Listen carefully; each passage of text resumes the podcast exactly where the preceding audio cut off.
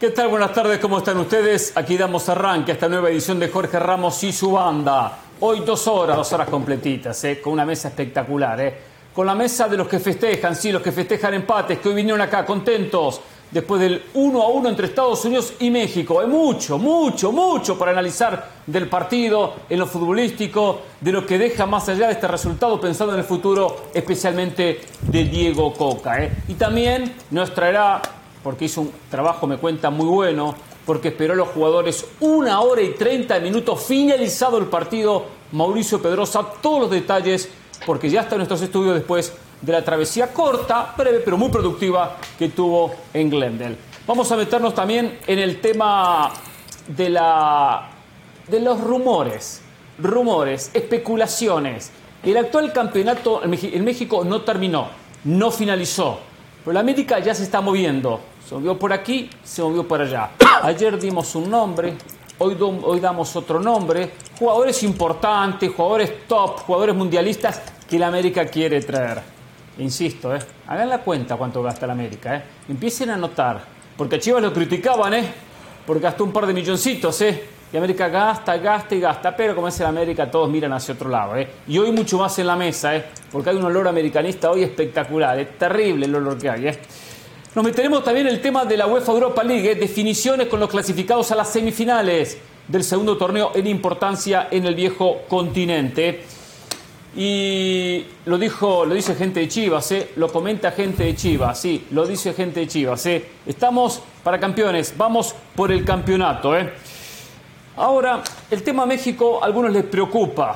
Muchos terminaron contentos y festejando el empate ante Estados Unidos y otros con alguna preocupación porque no se le gana a la selección de este país. Pero hay, según nuestro compañero, una versión que México tiene la solución para potenciar su equipo, la solución para mejorar pensando en Copa Oro y en los próximos torneos. ¿eh? Hablando de Copa Oro, hace unos días se dio a conocer el calendario de Copa Oro, ya habíamos conocido el sorteo, donde estuvimos presentes a través de Mauricio Pedrosa, los grupos, pero se dieron a conocer las fechas, los estadios. Vamos a ver si tenemos tiempo hoy, si no mañana, para analizar algunas pequeñas situaciones que se dan en este calendario pensando en el torneo de selecciones que se juega a mitad de año aquí en los Estados Unidos. ¿eh?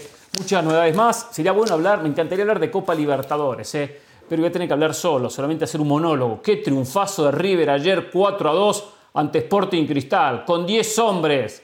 Parte del primer tiempo y toda la segunda etapa, con 10 hombres. Le ganamos 4 a 2, ¿eh? formidable de River. ¿eh? Pero bueno, ¿cómo le va, señor del Valle? ¿Cómo está usted? ¿Bien? ¿Vio algo de Copa Libertadores? Eh, no, no vi Copa Libertadores, estaba viendo anoche México contra Estados Unidos. La Copa Libertadores, Hernán, yo soy muy honesto ¿eh? con la gente. Eso, más tarde. Yo, yo soy muy honesto con la gente, yo no vengo aquí a decir, ah, partidazo cuando no lo vi, no, no, no, yo, yo, yo no miento. yo soy un periodista veraz. No vi Copa Libertadores, me enfoqué anoche en ver el partido entre México y Estados Unidos. Quiero, eh, Hernán, arrancar, arrancar el programa de una manera distinta. Eh, yo vengo aquí a debatir muchas veces con ustedes, pero hoy quiero reconocer a mis compañeros. Voy a arrancar con Mauricio Pedrosa por la gran cobertura que hizo anoche. Paso con Dionisio Estrada porque anoche marcó la diferencia en la mesa de fútbol picante. Pero Mauricio, Dionisio, hoy, hoy quiero felicitar a Hernán Pereira. Esto no pasa muy seguido. ¿Pero qué pasó? No pasa muy seguido. Para que vea, Hernán, que yo soy un tipo que está del lado de la verdad. Cuando usted se merece el elogio, yo no tengo ningún problema en externarlo, en expresarlo. Y hoy hasta quiero hacerle un pequeño reconocimiento. Más adelante, de manera conjunta con la producción, tenemos algo para usted, un triunfo de Hernán Pereira, que de alguna manera es un triunfo del programa. Y quiero compartirlo no nada más con usted, con Mauricio, con Dionisio, sino con toda la afición de Jorge Ramos y su banda. Así que Hernán, hoy va a ser un muy buen día para usted. No nada más por la victoria no llores, Hernán, no llores, no llores, Hernán. Sino por el Me deja contento, sí, un poco casi me emociona, me deja contento y me ¿eh? ilusiona también, ¿eh? Ver otra versión de Del Valle, ¿eh? me genera mucha expectativa, ¿eh? No sé de qué se trata, pero bueno, ¿eh? me deja contento después de tantos días de conducción, seguramente tiene que ver con eso y mi trabajo acá al frente del programa, ¿eh? ¿Cómo le va Mauricio? ¿Bien? Durmió poco, me imagino, ¿no? Muy bien. ¿Estamos viendo humor? Sí, bueno, es, eh, creo que hay, gente que, le da demasiada importancia al tema de dormir. Yo no. No, menos hay que cuando dormir, uno va a trabajar. el, trabajo no termina cuando pita el árbitro, el trabajo no termina con la conferencia de prensa. El trabajo incluso se extiende más allá de los límites geográficos del estadio de fútbol. Fue a lo que nos abocamos incluso nosotros después con conversaciones muy interesantes. Pero aquí estamos, afortunadamente tuvimos la, fortuna de contar con un piloto eh, y la bondad de Disney y ESPN de proporcionarnos un jet privado para poder desplazarnos de manera más este, eficaz y veloz y estar aquí con todos ustedes el día de hoy. La importancia, ¿no? Y bueno, Mauricio antes, antes, antes que otra cosa, permítase, eh, permítame ser el primero en, en felicitar a Hernán Pereira por lo que sea que va a decir José. No tengo ni idea qué va a hacer, pero oh, permítase ser el primero en felicitar a Hernán Pereira por lo que sea que José vaya gracias, a Gracias, Qué compañero. Me enorgullece tener compañeros como Del Valle, como Pedroso y seguramente Estrada que se va a sumar a estas felicitaciones. ¿Cómo le va, Dionisio? Mm, no sé. En el saludo, gusto estar acá con ¿eh? ustedes y no, no, no, me voy a sumar. No me voy a sumar porque sé que al final de esas felicitaciones, conociendo la ironía, ah. lo burlón. La mala leche, la mala leche, la mala lo burlón que es del señor del Valle, lo sarcástico. alguna cosa de pronto dirá que entonces, hoy en este momento, la sonrisa de Pereira, esa que estamos viendo ahí, se va a convertir en un limón agrio cuando José diga algo. No sé, tengo esa sensación. Lo conozco a José, lo conozco a José. Son 17 años o más ¿eh? de conocerlo. ¿Eh? Confío en mi compañero, eh, confío en mi compañero. Pero bueno, lo dejamos eso para más tarde porque quiero meterme de lleno. Hay mucho para hablar de este México 1, Estados Unidos 1. Antes de hablar del partido, del empate, lo que dejó una sensación, una, lo que dejó la, una selección como sensación, lo que dejó la otra. A ver, Mauricio, que estuviste en el estadio, no, hablemos del partido en sí, de lo que todos ya vimos por televisión. ¿Qué no vimos? ¿Qué no observamos? ¿Qué nos puedes contar? Más allá del partido, sino las sensaciones o el público, la gente, los gestos, este uno a uno que tuviste con futbolistas. ¿Qué compartes con nosotros después de esta experiencia en Glen de la noche de ayer? Eh, me voy a limitar a dos cosas porque creo que vale la pena después extendernos en esos dos detalles que a mí me parecen muy importantes. El primero, hay un respaldo que yo no me esperaba que fuera de ese tamaño del grupo de futbolistas que vino a esta convocatoria a Diego Coca. Yo sé que hay veces que nosotros ponemos al jugador contra la pared cuando las cosas no van bien y le preguntamos, ¿no? ¿Están jugando conscientes de que su técnico pone su puesto en la línea, ¿no? Y ya los jugadores tendrán una manera de contestar.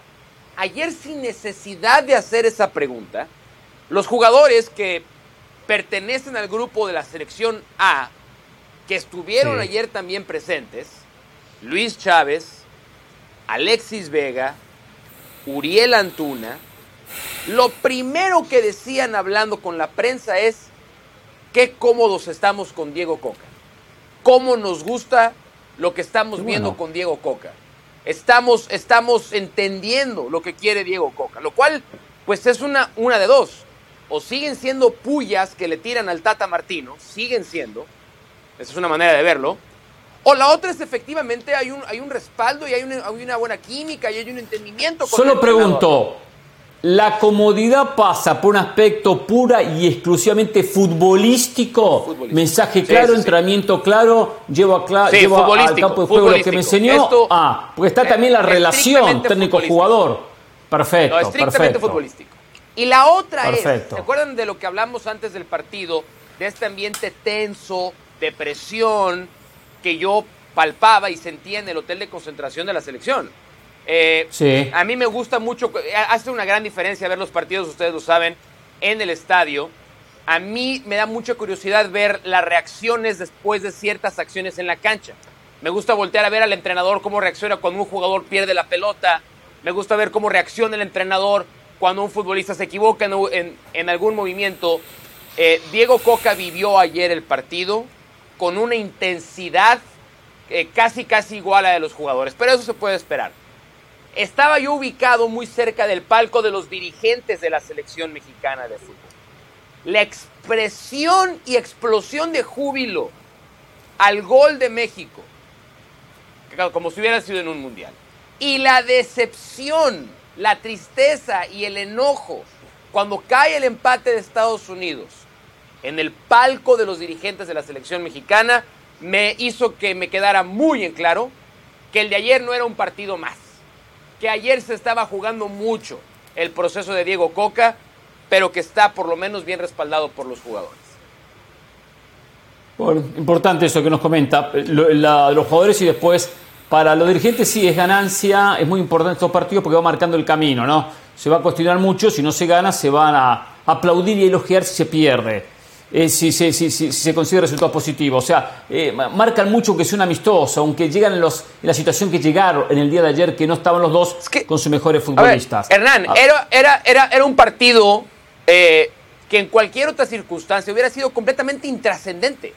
Completamente intrascendente hubiera sido el partido de ayer en muchos otros escenarios, en muchos otros contextos. Pero ayer todos lo estaban viviendo con una intensidad no proporcional a la importancia del partido. A ver, un poco el partido, un poco lo que recién dice Mauricio, que decía al comienzo, que siente del futbolista una, una buena comunicación eh, en el tema técnico-jugador. Se siente cómodo y cómodo, me, y por eso hice hincapié en este tema, en el tema mensaje. Quiero que hagamos lo siguiente, entrenamos lo siguiente porque se los dije, se los expliqué y después lo llevamos a cabo. Cuanto al futbolista se lo dan más simple, mucho más fácil para el jugador, que no quiere cosas complicadas. Se le complica cuando se le dicen interiorizar los laterales. De repente dice, ¿qué es eso? Son términos que el futbolista no está acostumbrado a utilizar. Entonces, eh, cuanto más simple se le da, más digerido, mejor. Que tampoco están acostumbrados a utilizarlos y se molestan es verdad, ese tipo de cosas. Es verdad, ¿Eh? es verdad. No, formación espejo, pero ¿qué estás diciendo? ¿Qué es formación espejo? Interiorizar los laterales, pero ¿qué es eso? Claro, claro. Ahora, yo voy a decir una cosa, a mí me gustó, más allá de que conocemos realidades, está el resultado, me gustó cómo jugó México. Porque lo vi jugar algo, lo vi jugar algo, jugó pero ¿se va a meter al partido ya o no? Sí, sí, sí, ya me empiezo, a meter el partido. Ah, ah no, porque yo sí quería decir algo en lo que decía Mauricio. Ok, está bien, lo escucho. Lo escucho, sí. Soy un tipo muy generoso. sobre todo en la primera parte. En, primer, no, en primer lugar pienso que no debería haber eh, no sé, al tercer partido de Diego Coca, alguna situación que de pronto el jugador se sienta este, inconforme o que no esté a gusto o que no digan respaldamos al técnico. Pero sí también hay que tomar con pincitas más adelante porque a todos los técnicos yo recuerdo, por lo menos en México, cuando el tema Osorio y que el tema quemaba, el jugador siempre decía, estamos con el técnico, nos matamos por él, Eso también es verdad. Este, y cosas por el estilo antes del arranque del Mundial, lo mismito dijeron de Gerardo Martino. Lo mismito recuerdo perfectamente. Entonces, ese tipo de declaraciones de los jugadores hay que tomarlos con pincitas siempre, porque después resulta que no están así, ¿no? No, eso también es verdad, es verdad Dionisio, es verdad lo que dice Dionisio. ¿eh? Muchas veces lo dicen de la boca para afuera, el comienzo, como todo comienzo, siempre es color de rosas y después empieza a oscurecer con el correr del tiempo. Empiezan las las fricciones, los inconvenientes o los problemas. O el cuestionamiento del técnico, del jugador que dice, el técnico me decía siempre que hiciera A, A y A, y ahora, ahora me pidió B. Empieza a haber incongruencia, el técnico tiene las cosas muy claras de transmitir ese, ese liderazgo. Eh, ahora, ahora, México jugó a algo, más allá del resultado, de los errores colectivos o individuales, jugó a algo, se vio que había una idea de juego. ¿Fue más que Estados Unidos? Sí, fue un poco más que Estados Unidos. Después la idea de juego puede que se ejecute bien, se ejecute mal. Puede que la idea de juego derive en tomar un riesgo, como ir a presionar siempre al rival, y en una presión al rival apareció Serginho Des, una jugada fenomenal, no típica de Serginho Des, y generó eh, un espacio producto de esa presión, y de ahí termina en el gol. Pero había un entendimiento de presionemos ante pérdida. Había, presionemos la salida, lo había, ataquemos por fuera, lo había, lo había y lo ejecutó México. Y eso es lo que me gustó de, México. No era un equipo donde perdemos la pelota, a uno retrocede y el otro avanza. Uno va a correr hacia atrás, otro corre hacia adelante. No, la idea estaba y se ejecutó bastante bien. Después está la diferencia que marca el futbolista. Pues si aparece un Serginho Dez y se pasa a tres futbolistas, y si, como hizo una tremenda jugada, bueno, es como cuando un jugador aparece un Messi y se pasa cinco, jugador, cinco jugadores, no hay esquema táctico que logre detenerlo si aparece el talento individual del futbolista. Eso supera cualquier estrategia y cualquier táctica. Pero en sí México dejó sensaciones de saber a qué jugaba, de entender una idea y ejecutarla. Después está la diferencia que marca individual cada futbolista. Y la idea se, la vio, se vio la idea. Y eso es importante. En pocos entrenamientos que el equipo muestre algo en el campo de juego. No que un equipo que uno dice, ¿a qué está jugando? No, y, e impuso condiciones. ¿Coincidimos, José, o no en ese primer concepto? Sí, eh, anoche, después del partido, yo estaba convencido de que el ganador había sido Diego Coca. Después de escuchar el contexto que nos dio Mauricio hace unos minutos, estoy más convencido todavía que el gran ganador en el empate de anoche es el técnico argentino. Por varios motivos, y usted Hernán ya apuntaba a muchos de los motivos por los cuales yo pienso que anoche Coca sale bien librado de ese examen contra Estados Unidos. Primero porque desde el análisis estrictamente futbolístico, México fue superior. México fue el equipo que asumió el rol protagónico, México fue el equipo que tomó y asumió las riendas del partido, no nada más desde la posesión, sino también desde el timing y desde el tempo del partido. Fue la selección que terminó generando las oportunidades más claras de gol. Y reitero, el marcador es claro, cualquier persona puede agarrar el periódico y ver que empataron a uno, pero nosotros que vimos el partido creo que coincidimos de que México fue más. No coincido con Coca cuando él en conferencia de prensa decía que México lo tuvo que haber ganado de manera tranquila. No, no, no. México lo tuvo que haber ganado por diferencia de un gol, no de manera tranquila. Eh, varias cosas. Me gustó porque vi el trabajo del técnico, vi el plan de juego del técnico. México inclinaba los ataques por derecha porque por ahí estaban Araujo y Antuna. Además, cómo intercambiaban las posiciones. Cuando Araujo estaba pegado a la banda, Antuna iba por los carriles internos. Cuando Antuna se tiraba a la banda, Araujo hacía las diagonales y por ahí México era donde más peligroso se veía. Desde lo individual, me encanta lo de Luis Chávez, que en Qatar fue el mejor futbolista de México, anoche termina ratificando que tiene mucha jerarquía, personalidad, me gustó cómo se asociaba con sus compañeros, con Alexis Vega, Eric Sánchez. Eric Sánchez, es una lástima que no haya ido al pasado mundial, porque anoche demostró que también está para pelear por un puesto en la selección mayor de México. Antuna, Antuna, ojalá, ojalá y lo que hizo anoche lo pueda hacer contra la selección mayor de Estados Unidos. Ojalá y lo pueda hacer en una Copa América de 2024, porque lamentablemente Antuna en partidos intrascendentes marca la diferencia. En aquella Copa Oro que ganó Martino, Antuna fue uno de los mejores futbolistas de México, pero cuando el examen es superior, cuando enfrente hay defensas que te marcan eh, de manera eh, más aplicada, con más disciplina, a Antuna le cuesta. Y para terminar, y, no acaparar tanto el micrófono, también destaco que Coca en el poco tiempo que tuvo de trabajo, potenció la pelota parada. ¿Vieron después del empate esa jugada preparada que tenían con Gallardo?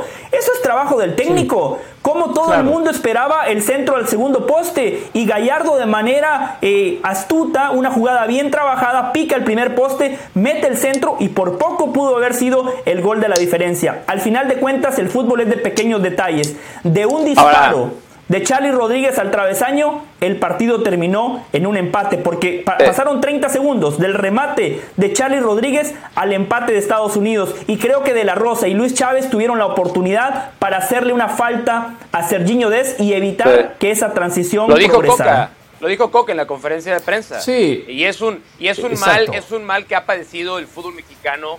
En, no estoy llamando este un partido importante ni mucho menos, pero en partidos que sí son trascendentes, no es la primera vez que México le falta cierto oficio para matar una jugada que si tengas que sacrificar una tarjeta amarilla. No lo tuvo ayer. Yo a todo lo que he hecho... Que esas son decisiones individuales. Son decisiones, individuales, son ese futbolista que tiene que entender que en ese momento cometió una falta. Está bien, todos hablamos también con el periódico del lunes, ¿eh? Pero bueno, corte, eh, que quiero escuchar el primer concepto de Dionisio. ¿eh? Sí, pero ¿no va a hablar Mauricio? No, yo nada más quiero hacer un complemento a lo que dijo José de la parte fútbol. El no el experimento. La decisión de jugar con tres centrales, dos carrileros, tiene que llegar para quedarse en esta selección.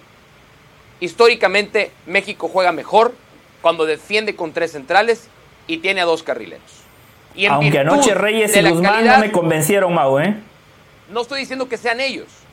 Pero si tú pones a Edson Álvarez de libero y con la capacidad que tiene para salir, le pones a César Montes a la derecha y puede ser Israel, puede ser Johan Vázquez como central por izquierda, México puede jugar mejor. Esa decisión. si va a jugar contra un equipo que va con un solo punta, Jugar con un equipo, juegue con un solo delantero. Entiendo Estados Unidos. De los demás, olvídate de los demás. ¿Cómo que no? Baja contra Nicaragua con cinco defensores. Hoy Por tienes favor. que concentrarte en ti, en ti, en ti, en ti. Y esa formación te da un montón de flexibilidad. Porque si vas a jugar contra equipos inferiores, entonces tus laterales volantes acaban siendo extremos sin necesidad de bajar mucho. Sí, eso está bien, pero tres centrales. Tuvo que haber llegado para quedarse. La conclusión no, más estoy de acuerdo. que tuvo que haber sacado Coca ayer. Dionisio Estrada, a ver, primero, yo sé primero que, conceptos. Yo sé, yo sé que para los recalcitrantes y aquellos que se sienten acomplejados y aquellos que piensan que ayer ¿Nombres? el resultado, el, el resultado, hay mucha gente, mucha gente, el resultado de uno a uno termina siendo insuficiente como para no valorar que México, comparto, yo creo que eh, por lo menos eso fue la sensación eh, de un sector y de un sector importante. México jugó bien hasta cierto punto y además, de acuerdo a lo que hablábamos horas antes, jugó mejor de lo esperado. Porque nosotros pensábamos que el nivel que iba a mostrar México iba a ser inferior que lo que terminó mostrando anoche. Y no fue así. Creo que al final, aunque fue empate, nos quedamos con un- una mejor, algunos o muchos, nos quedamos con una mejor sensación o un buen sabor de boca. Habrá quien diga, se estuvo más cerca de la victoria, que sí se estuvo más cerca de la victoria. Comparto con Sí. José cuando él dice que, que por lo menos era eh, que México tenía que ganar por uno, sí, lo comparto. México estuvo más cerca de la victoria de lo que había estado en los últimos partidos con Gerardo Martino ante Estados Unidos, teniendo en cuenta que eran partidos oficiales también, pero también Sí. teniendo en cuenta que México ante Estados Unidos ayer rompe una marca de 396 minutos sin meterle gol a Estados Unidos. Y además, insisto, con esa sensación de que México, en diferencia de los otros partidos, estuvo más cerca de la victoria.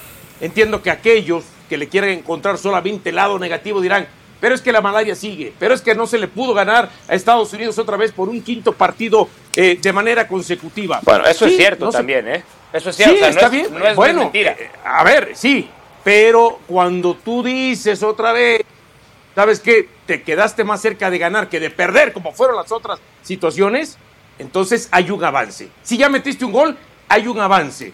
Y si la sensación general es que colectivamente el equipo se vio mejor de lo que esperábamos, hay un avance en Pues que no relación esperábamos nada a lo que habíamos visto.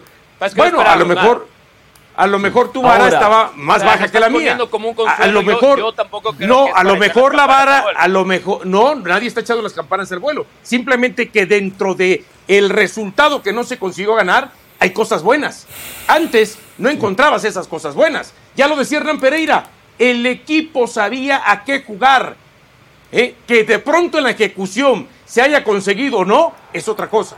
Pero hay que trabajarlo. Y para eso necesita trabajo. De acuerdo. Hay que tomar muy en cuenta esto. Yo creo que más importante el, el- el nivel del rival, y me refiero al nivel individual, que el propio resultado. Lo siguiente, este Estados Unidos sabemos que no es el A, sabemos que México tampoco era el equipo A. Entonces, ¿qué tan débil era este Estados Unidos o qué tan similar o inferior era Estados Unidos? Hombre por No. hombre inferior a México sí lo eran, pero no por mucho, ¿eh? No por mucho. No por mucho. Porque- Pero no tampoco por una, mucho. una Porque selección de, como decía Hércules Gómez. No, Porque no, ocho No jugadores tiene- que no estuvieron en la última. cuatro selecciones de Estados Unidos. eh, eh, estuvieran en la última Copa del Mundo, había ocho no, jugadores. no, no, no. Y varios de Sí. ellos jugaron ayer estaban, también. Estaban, estaban al mismo Jalen nivel. estuvo en el Ayer Mundial. Zimmerman estuvo en el Mundial. Estaban al mismo nivel. Yo le veo un poco más a México, le veo un poco más a México, Sí. que, pero no mucho más, pero un poco más en, en que hay una base mayor de jugadores con más ¿Pero en experiencia en, selección. Bueno, O sea, en, Araujo en el fondo, mucho, en lo que ¿eh? tú me mencionaste. No, no, pues no por mucho, un poco más, un poco más. Eh, Araujo es un hombre O sea, con experiencia y que tiene, que y tiene Mundial. mundiales. Sanz que jugó Sí, en no, Escocia. sí. No, No, lo mejor es Zimmerman. Zimmerman. Zimmerman. el mundial. Zimmerman es el Eh, central titular. ¿No? Long- Ferreira, Long y jugaron el Mundial. No, no, lo sé. Morris. Pues Claro. la, la rompen, o sea, yo creo que era un- eran dos equipos similares. Yo no, no veo tanta diferencia, la verdad. ¿eh? Igual, igual, yo No, yo tampoco. no dije tanta, ¿eh? yo- dije un yo poco, sí- ¿eh? Un poco. Sí. Yo sí veía más calidad en México, futbolistas eh, con más trayectoria, con más jerarquía, y creo que eso se notó en la cancha, que por cierto, eh, reitero, Aquí hablamos de México porque México es un país futbolero, se dan cuenta en todo el análisis que hemos hecho, no hemos mencionado la pobreza futbolística de Estados Unidos, que muchos la venden como la, la gran potencia de la CONCACAF. O sea, ayer Estados Unidos, como equipo chico, ¿eh? cediéndole la pelota a México, cediéndole toda la iniciativa. Pero así juega, Estados Unidos pateó una sola vez al arco. Así es cuando mejor juega Estados Unidos. No, Mauricio. La pelota, juego directo, juego de pero, pero a ver, ¿Cuándo ha sido, ¿cuándo ha sido Estados Unidos un equipo de tenencia de pelota? No, pero a ver, contra, en el Mundial a Inglaterra le quitaron la pelota, a Inglaterra le quitaron la pelota. ¿Cuándo fue peligroso? ¿Cuándo fue peligroso? Eh, cuando jugó no, no, en el Mundial le gusta juego directo. pero sí, y en, los partidos que le ganó pelota, México ¿eh? tuvo iniciativa. No, no, no. A Inglaterra, a Inglaterra, a Inglaterra le quitó la pelota, ¿eh? En Cincinnati. A México, a México sí. le juega esperándolo. A México Comente lo espera.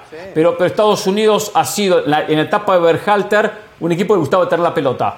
Y en el Mundial lo mostró, ¿eh? Está bien, así le fue con Países Bajos, ¿eh? Así le fue. Países Bajos lo esperó, potenció los espacios y lo terminó, lo terminó matando. ¿eh? Se adapta. Ahora, hay, hay, jugadores, por ejemplo Acosta, que estuvo en el Mundial, que uno lo elogia, sí, tiene cierto recorrido, no puede nunca meter una pelota lateral al medio como la terminó metiendo, que fue donde Antuna después termina ganando la pelota con el error de Long y, deriva el gol. Más que error del central Long, es más error en Acosta, en meter la pelota hacia el medio, hacia el medio en una jugada como esa. Pero bueno, tenemos que irnos a la pausa, hay mucho más para hablar de este Estados Unidos 1, México 1. Hay un jugador que ¿eh? no pasó el examen, Hernán, se lo digo al volver. Lo hablamos después de la pausa, ¿eh? Y quiero mencionar también lo que dijo José del tema Antuna, ¿eh? Porque lo hizo por derecha y no por izquierda, ¿eh? Volvemos en Jorge Ramos y su banda, ¿eh? Casi digo, es así, punto. Me sentí que estaba en es así, punto. es lo mismo, es lo mismo. ¿Cómo le mejoré los ratings, eh? Es así, punto.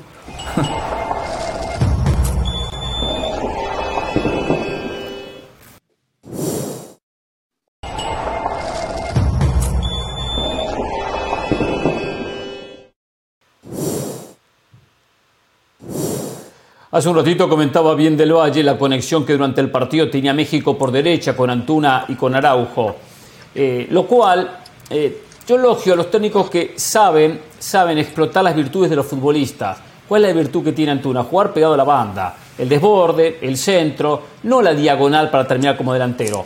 ¿Cuál es la virtud que tiene el, el, extremo por izquierda o delantero por izquierda que puso, que fue Alexis Vega? Hacer la diagonal y terminar como segundo delantero por eso explotó la banda por ese costado. Por eso trabajó para que el futbolista se sintiera cómodo. Antuna, este es tu trabajo en la máquina cementera. Aquí lo mismo, ¿eh?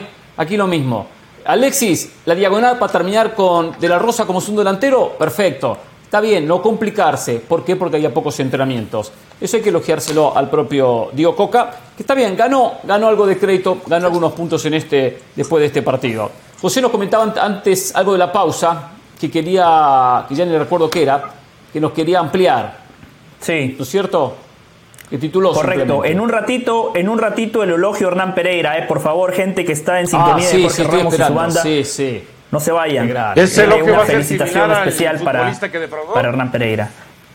No, no, No, va a ser, va a ser como va a ser como los jugadores de México ayer respaldando a Coca. Creo que va, creo que va un poco por ahí. Oh. Es lo que tiene que. Seguramente es algo que si le preguntan fuera de cámaras, no sé si lo diría igual, pero bueno, hay que darle beneficio de la duda.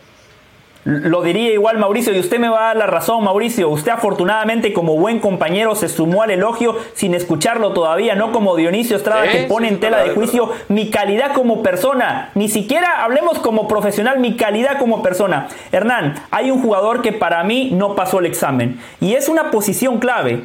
Eh, desde que terminó el Mundial y después de, los dos partidos que jugó México contra Jamaica y oh, Surinam, uno de los temas, uno de los temas fue la portería. Guillermo Ochoa, ¿debe Memo seguir siendo el guardameta titular? Muchos decían que no, muchos decían Acevedo está listo. Bueno, no voy a matar a Acevedo, ¿eh? es nada más el partido de anoche. No voy a emitir un juicio de valor determinante ni fulminante en contra del guardameta. Pero en el partido de anoche, tomando en cuenta, reitero, el contexto que nos pintaba Mauricio al inicio del programa, Acevedo decepcionó. A ver, arrancando el partido, hay una muy buena transición de Estados Unidos, que por cierto ahí se nota que Coca recién acaba de llegar, porque esa jugada entre Cadwell, entre Morris eh, y, y, quién fue el otro, y Ferreira. y Ferreira, perdón, y Ferreira sale de un saque de banda de Estados Unidos.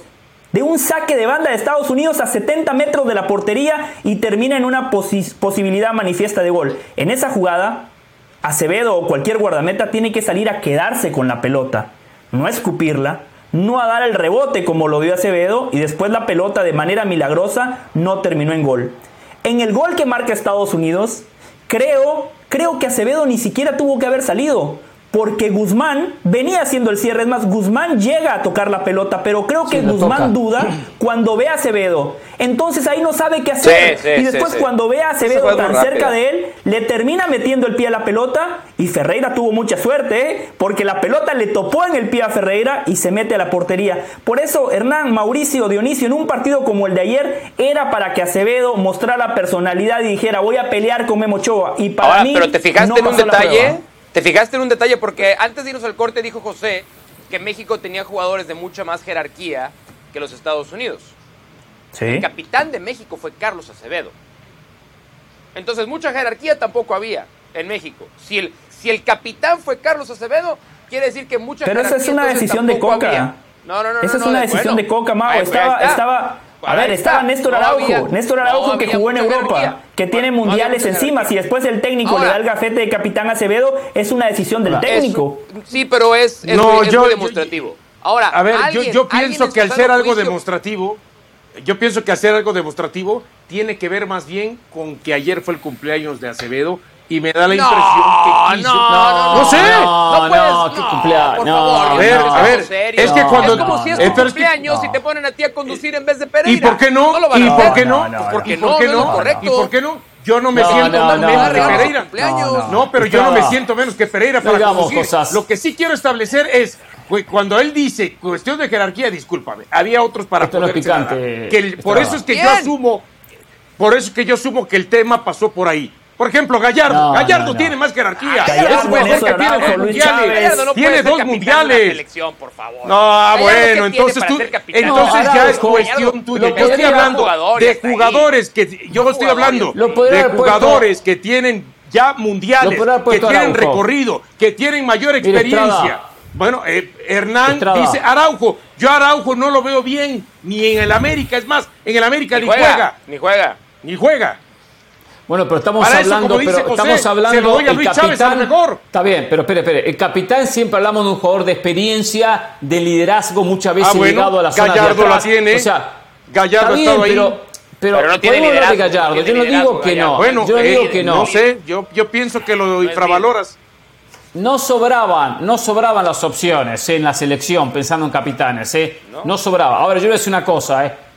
que le haya que decir que le dio la capitanía porque era el cumpleaños. Discúlpeme, Estrada, pero eso, es, eso, es, eso es, cualquier, es un disparate. Eso es un disparate. Y menos Será un disparate, pero es. Que sabe pero que es, está cuestionado. Por eso, tu está cumpleaños bien, está el regalo. A ver, no, no, yo ya, no, yo, no, yo ya les di. Yo ya les di un, un argumento. Yo ya les di un argumento. Sí. Y solamente escucho que critica mi argumento. Ahora quiero escuchar cuál es el argumento de ustedes. Porque no me vengan con jerarquía tampoco, porque ahí sí comparto que hay otros con mayor jerarquía entonces, ¿cuál es el argumento de ustedes para que se lo haya dado? Para que se lo haya dado. A ver, ¿cuál es? Bueno, ¿quieres uno mal pensado? ¿Quieres uno mal pensado? Ah, no, bueno, o sea, yo también lo mal pensé. Y no, y, dices que no. Influencia ¿cuál es el grupo Orlegui. Ah, Está bien, puede ser. Ahí está. Te, pues, dije que es uno mal pensado. No, no va por ahí. te di uno mal pensado, te di uno mal pensado. Sí, sí, sí, sí. ¿No? Sí, sí. A ver, pero ahora, alguien, alguien en su sano Le voy a preguntar algo. Le voy a preguntar algo. entonces, no, eh, entonces, entonces yo puedo ir el otro mal pensado. ¿Por qué cuando decía José Luis Chávez, ¿por qué no se lo dieron a Luis Chávez? Ah, porque es del grupo Pachuca. Bueno, entonces ya eh, no, pero pues ya sería como que es hilar todo muy fino ya entre lo que pase con Orlegui, lo que pase con Pachuca y todo ese conflicto que tienen entre ellos. Yo le voy a responder, Estrada, yo le voy a responder también. Yo le pido al productor Eduardo Matei que no diga nada hasta que yo lo diga. Hasta, perdón, hasta que, hasta que yo le diga a él y le dé, y le dé eh, eh, la aprobación para que lo diga. Solo quiero que él piense en a qué número, qué número le daría la capitanía. Yo el número lo escribo acá, el número lo escribo acá. Y yo sé qué número va a ah, decir, estoy seguro. En el Río de la Plata se acostumbra a dar la capitanía a ciertos jugadores por, por el puesto. Por el puesto. Entonces, el arquero es lo más cercano que hay a esos puestos, a esa posición. No digo que es el arquero, ¿eh? a esos puestos. Eh, eh, José creo, creo, que sabe. Entonces, viene eh, Coca Río Platense, viene de Río de la Plata. Desde ahí puede sentir que los capitanes tienen que estar atrás, porque son los que ordenan. Pues eso quizás se la dio cuando no vio otro jugador en esas posiciones con otros atributos que tienen que tener también, por supuesto, que tienen otros atributos. ¿Ustedes saben cómo Comente se maneja el Río de la Plata? Creo que usted lo sabe. ¿A quién Comente se le da la capitanía? Al contención. Yo pienso que se le da al 4 o al 8. 4 o al 8. Va cerca, ah, va cerca. Al 5. A ver, Matei, ¿a quién se le da la capitanía? ¿A quién se le da? De nuestro productor. Defensa central. Y parece que no nos está escuchando. No, no debe estar. Al número 6. Después no está el número 6. Claro. El 6. siempre al 6. ¿Se da, cuenta? Siempre el 6. Yo creo lo mismo, el 6. Claro. Comúnmente el 6, el segundo central, comúnmente es el capitán. Pero el 6 es Xavi Rodríguez, que, entró de cambio. Pero no voy por el número, voy por la posición, eh, por la posición. ah, bueno, por eso dije yo el 4, por el tema de un central. hasta que llegó Maradona, Después está el tema de los números. No, por supuesto, después hay mil, mil, mil ejemplos, eh, Mauricio, pero comúnmente, comúnmente, en un equipo de barrio, en un equipo donde hay cierta ciertas, ciertas eh, similitudes en los jugadores, en, en, las condiciones, donde no hay un líder. Bueno, en Argentina se le dio a Messi también, pero se da a Messi como un reconocimiento, no por esa posición como tal. Hubiese tenido Otamendi, por ejemplo. Otamendi hubiese sido el capitán de Argentina. Eh, en, la, en la, comúnmente en lo que uno está acostumbrado. Y Coca está, viene de ese fútbol, ¿no? Que no digo que sea el verdadero, ¿eh? Digo, como uno se cría con esos esos principios. Entonces el arquero está relacionado con esas posiciones desde atrás. Lo de atrás viene el fútbol de otra manera y manda el mensaje de atrás, el orden, que es importante. Pero no porque haya porque el cumpleaños. No fue si, no, no sé si fue nuestro mismo productor. Creo que sí, porque esto es un comentario que él haría totalmente. Que es que el arquero nunca debe ser capitán. Porque le queda lejísimo al árbitro para protestarle. Claro. es ir a hablar con el árbitro. Es el único que puede sí, hablar eso es verdad también, ¿eh? Entonces, nunca debes tener a un arquero ¿eh? como capitán porque es el que tiene que hacer el recorrido y hay veces que durante una jugada en movimiento fluida, el capitán va y le habla con el árbitro, ¿no?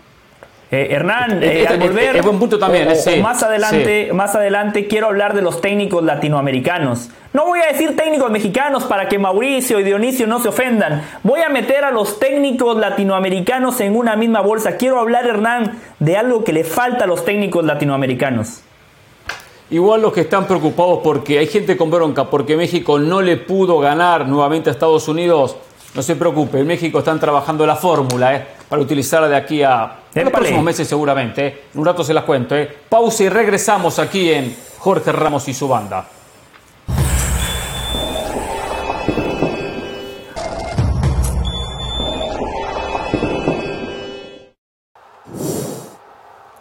Muy bien, regresamos aquí en Jorge Ramos y su banda. Estamos analizando lo que fue ayer el empate entre Estados Unidos y México 1 a 1. ¿eh? Nos decía José antes de la pausa que quería hablar algo relacionado con el técnico con el técnico de Estados Unidos, Anthony Hudson, o con el técnico de México, Diego Coca? No, del técnico interino de Estados Unidos, Anthony Hudson. Una historia sumamente interesante que me parece que vale la pena compartirla con la gente para eh, recordarle a la gente y recordarnos a nosotros que la preparación es clave.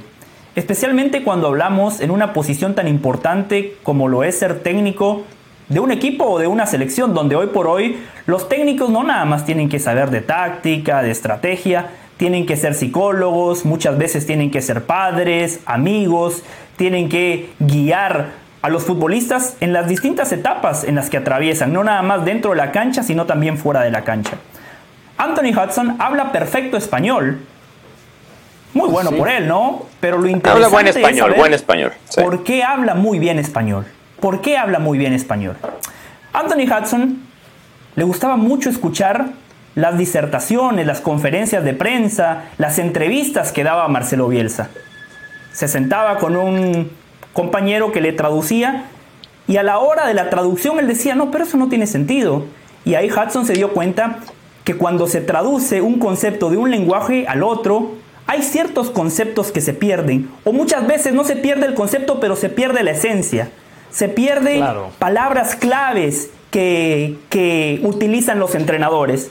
Hudson dijo, voy a aprender español para entender de mejor manera a Marcelo Bielsa. Y por eso aprendió español. ¿A qué voy con todo esto? ¿Cuántos técnicos latinoamericanos hoy se preocupan por hablar inglés? ¿Cuántos técnicos? Hernán, Marcelo Gallardo, ¿se ha preocupado por hablar inglés? No sé, desconozco. Marcelo Gallardo, que, es un ¿eh? avanzado. Yo que diría que no, en ¿eh? Sudamérica, habla. Hoy debería de hablar inglés. Miguel Herrera, que ya dirigió un mundial y que está posicionado para el día de mañana regresar a la selección o dirigir en Europa. Miguel Herrera se está preocupando por hablar inglés. Nacho Ambriz, Pep Guardiola, un técnico que la verdad yo respeto muchísimo. Yo le exijo que gane la Champions. Y, si no la gana es un fracaso, pero no por eso estoy demeritando lo que hace Pep Guardiola. Guardiola en su primera conferencia de prensa con el Bayern Múnich, el tipo habló en alemán, porque se vino a Nueva York un año para estudiar alemán. Eso hace Anthony Hudson. Por eso mi consejo para los técnicos latinoamericanos es, si quieren dirigir a un equipo, si quieren buscar una champa, dejen de trabajar en los medios de comunicación, dejen de estar sentados en las mesas de Picante, en las mesas de Jorge Ramos y su banda, en las mesas de Ahora o Nunca. Prepárense, estudien. Esa es la clave, Hernán Pereira, la preparación integral, táctica, estrategia, sí, es importante, pero eso se da por descontado que los técnicos lo tienen que saber. Son esos pequeños factores los cuales marcan la diferencia. Si se preparó con, aprendiendo un idioma, me imagino cómo se, habrá preparado como director técnico. Más allá que no lo veo dirigiendo el proceso rumbo al 2026. A Anthony Hudson no lo veo de ninguna manera. Estados Unidos está perdiendo tiempo, un tiempo muy valioso, en empezar a trabajar desde ahora con el técnico que vaya a ser mundialista y no de esta manera. También tengo que decirlo, comenta la mesa coincidimos que México fue superior, que dejó buena imagen, que se empieza a ver la mano de Diego Coca, pero hay que decir la realidad. México-Estados Unidos con los equipos A es otra historia. Es otra historia. Digo otra historia en jugadores. La idea de juego va a ser muy similar de uno y de otro. Con Estados Unidos habrá que ver quién lo dirige. Pero cuando vengan los jugadores titulares de México, titulares de Estados Unidos en una Liga de Naciones, vamos a ver otra historia de fútbol. Porque el jugador es el que termina sacando la diferencia, el que rompe los esquemas, las estrategias, como hacíamos mención a lo que había hecho Serginho Des eh, y la presión que hizo México en esa jugada y que la individual del hombre del Milan derivó en el gol. Esa va a ser otra historia, ¿eh? porque pocos jugadores de ambos equipos van a ser parte del equipo principal. Y al fin y al cabo esto pasa por jugadores. El mundo pasa por jugadores. Brasil ganó cinco campeonatos del mundo no por tener a los mejores directores técnicos, por tener a los mejores jugadores. Francia llegó a, ganar el, último, el Mundial del 2018 y finalista del último por los jugadores, por los jugadores. Argentina fue campeón del mundo, el último eh, mundial por los jugadores. No digo que el técnico no sirva, tiene su aporte, su porcentaje, claro que lo tiene, pero hay que tener materia prima, hay que tener jugadores. Y es ahí donde México no tiene que dormirse en un buen 1 a 1, en un buen 1 a 1, para lo que va a ser los enfrentamientos a futuro y en esta rivalidad de México-Estados Unidos. ¿Coinciden? México tenía que parar la hemorragia. Y lo hizo. Ayer decía Mauricio, Coca necesita comprar tiempo. Y compró tiempo. Después vendrá ese partido clave en Las Vegas, el que menciona Hernán, donde en otro contexto, con otros futbolistas, otra vez Diego Coca se estará jugando mucho. Y como dice Hernán, es momento también de responsabilizar a los jugadores. No, pero aquí, a ver, yo no estoy de acuerdo con eso. responsable yo no estoy de acuerdo partidos. No, yo no estoy de acuerdo con eso. ¿Con qué? Con que, eh, con, la, con la comparación de Francia, Brasil y fueron los jugadores. Yo sí creo que un ah. fútbol como, un, como el mexicano, una selección como la mexicana, sí necesita de un buen entrenador, porque es el que te va a marcar la diferencia. Eso no lo cuando discuto, no tienes, pero hay que tener jugadores, no Mauricio. cracks mundiales, cuando no hay, México no tiene cracks mundiales, no los tiene. Y no los va a tener hasta al, 2026, ¿eh? Si no los tiene ahorita, a los 19, 20 años, no los va a tener para el Mundial del 2026. Claro. Esto es lo que hay. Entonces, pero, México nunca ha tenido cracks mundiales, estoy excepción de, Hugo. Estoy de acuerdo. Por eso, por eso el entrenador sí es importante. Porque cuando no tienes futbolistas. Yo no digo que no sea importante. Eh, no digo que no sea importante. El entrenador es el que te saca adelante. La prueba está con un entrenador que no trabajó, cobró mucho y no trabajó, como Gerardo Martino. El resultado fue la peor no, sí trabajó. de una selección mexicana. sí, trabajó. Trabajó muy mal. Sí trabajó, trabajó Pero yo lo que digo, cuando venga, cuando esta selección llegue Christian Pulisic, llegue Weston McKinney, llegue Gio Reina y lleguen todos los jugadores que están en Europa, es otra historia. Como México también va a ser otra historia. A eso voy. La realidad la vamos a ver cuando se enfrenten en Liga de Naciones de estos dos equipos, no con estos rejuntados equipo B. Yo no digo que el técnico no sirva para nada, tiene mucha importancia, pero hay que tener materia prima, hay que tener jugadores que son los que terminan decidiendo, los que terminan diciendo hago falta o no hago falta para que después en esta transición ofensiva me haga el gol Estados Unidos. O sea, en esa toma de decisiones es fundamental el jugador. Y solo una cosa, que ¿eh? México no tiene los supercracks, Estados Unidos tampoco, ¿eh? No, no, no vendamos a Estados Unidos como no, que pero tiene más cracks que México. Francia. No, no, no. Pero, pero, tiene pero no, tiene más, más cracks. No tiene cracks. Eh, Tendrá no? más jugadores. No, tiene más cracks. Tiene más cracks. Crack, no, ¿cómo se ha abaratado la palabra crack? Tiene más no, individual. Sí. No, Messi es un crack. Cristiano es un crack. Volvemos a Jorge Ramos y su banda. Pelé crack, Maradona crack.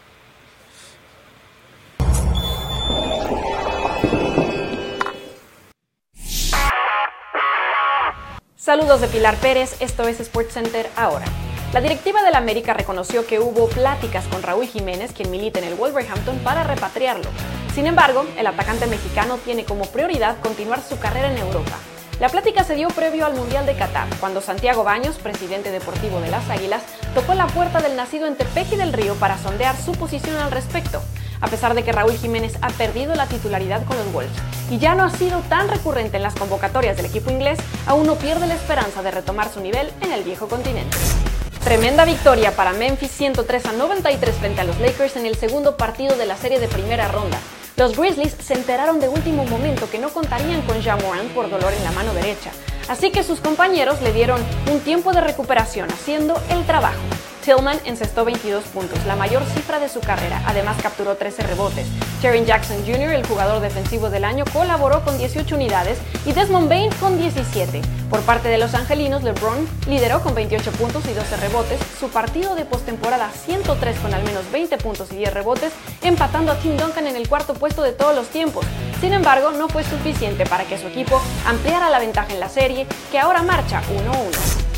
Dentro de la pesadilla que está viviendo el Barcelona por los temas extradeportivos, hay buenas noticias a nivel de cancha.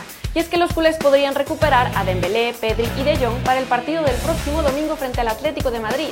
Los tres elementos entrenaron con normalidad este jueves, por lo que se espera que estén a disposición de Xavi Hernández para un partido que podría ser fundamental de cara a la conquista de su vigésima séptima liga.